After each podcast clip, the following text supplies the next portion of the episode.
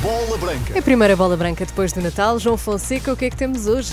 Boa tarde, Teresa. Rafael Silva à porta de Alvalade. Primeiro reforço para Ruben Amorim. A entrevista Bola Branca a um dos jovens na mira de Roberto Martínez e os árbitros dos últimos jogos da Liga em 2023. A bola branca é uma oferta mailboxes, etc. Procure o centro mais próximo de si em mbe.pt.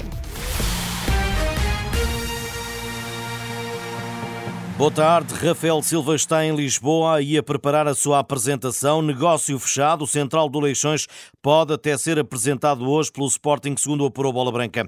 Os Leões alinham o plantel e o brasileiro vai ser a primeira cara nova na abertura do mercado de transferências agora em janeiro.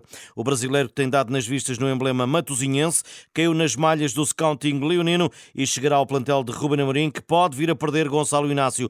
Tal como o internacional português, Rafael Silva é canhoto e em Lisboa prepara para a sua entrada no Sporting, dados apurados pelo jornalista da Renascença, Luís Aresta. O negócio está fechado entre Sporting e Leixões. O central Rafael Silva está em Lisboa, onde realizou exames médicos e, juntamente com os representantes, ultimou os detalhes do contrato com o Sporting, que tudo indica será válido por quatro épocas e meia até junho de 2028. É bem provável que o novo reforço para a defesa leonina seja apresentado ainda durante o dia de hoje. O Sporting paga ao Leixões 700 mil euros por 90% do passe do escardino de 1,91m de altura Rafael Silva Pontelo tem dupla nacionalidade, italiana e brasileira. Em 2022 chegou a ser emprestado pelo Ponte Preta ao Valladolid da Liga Espanhola, mas regressaria ao Brasil para representar o Cruzeiro. Chegou a Matosinhos no início desta época, tendo sido titular em 13 dos 20 jogos disputados por Leixões em todas as provas. Rafael Silva é rápido, um central ao estilo moderno, a quem é reconhecido forte potencial. Chegou a hora de o provar ao mais alto nível, com o salto para o Sporting aos 20 anos de idade. É o primeiro reforço para Ruben Amorim na reabertura abertura de mercado.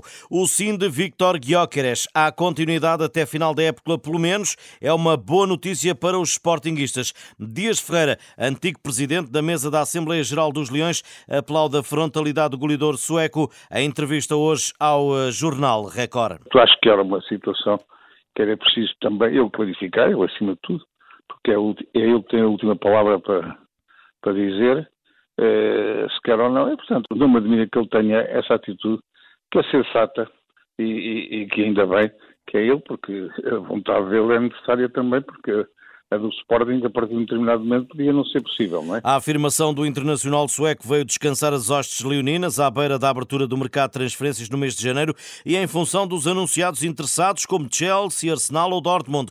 O ex-dirigente não tem dúvidas de que se o sueco saísse, a luta pelo título poderia estar comprometida. As ambições do Sporting teriam que se ficar mais limitadas.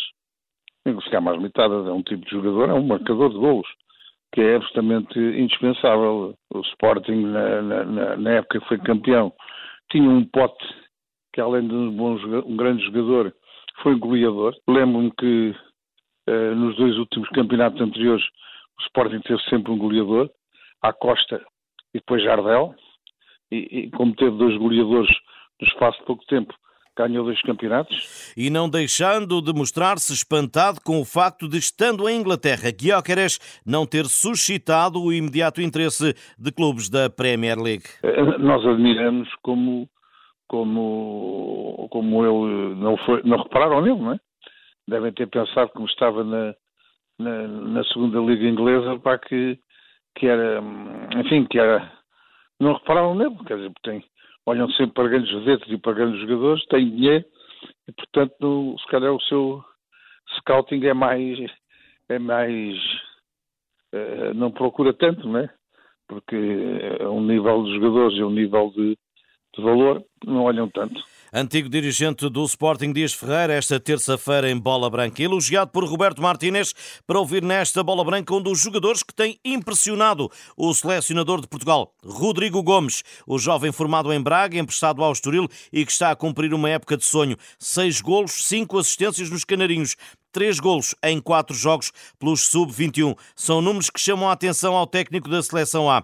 Na primeira pessoa, em entrevista à Bola Branca, o jovem de 20 anos não é indiferente ao momento, muito menos aos elogios de Roberto Martínez. Tenho conseguido fazer golos, também assistências, tem sido muito bom. Sempre tinha o objetivo de chegar ao sub-21 quando estava nas seleções mais jovens. É, e consegui, estou a conseguir demonstrar a minha qualidade e o meu valor e agora é continuar a trabalhar e alcançar mais objetivos. Todos os jogadores têm esse objetivo de chegar à, à seleção principal do seu país. Eu não fujo à regra, é um sonho mesmo que eu tenho desde miúdo e espero um dia conseguir alcançá-lo. É, é muito bom ter o, o, selecionador nacional a falar de nós e a falar, a falar bem, é, é muito bom.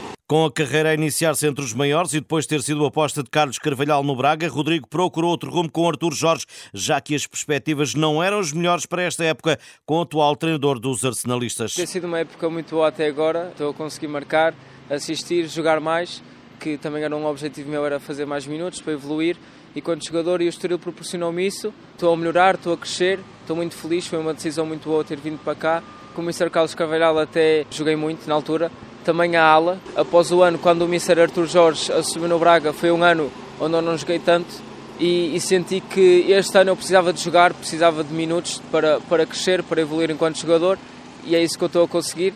E, e, e, está a ser muito bom para mim. No Estoril encontrou espaço competitivo e uma via para se mostrar como lateral direito ou ala, ele que tem formação como extremo. Uma adaptação até natural, acho que é uma posição que encaixa mais até nas minhas características, um jogador que que gosta muito de jogar aberto na linha, eh, de explorar as costas. Sou um jogador que também corre muito, gosto de, de correr, gosto de, de, explorar os espaços à frente.